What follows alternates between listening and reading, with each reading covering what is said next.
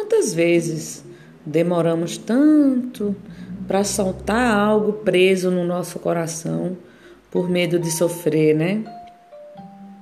No final, descobrimos que no lugar de todo aquele sofrimento vem o alívio. Enfrenta.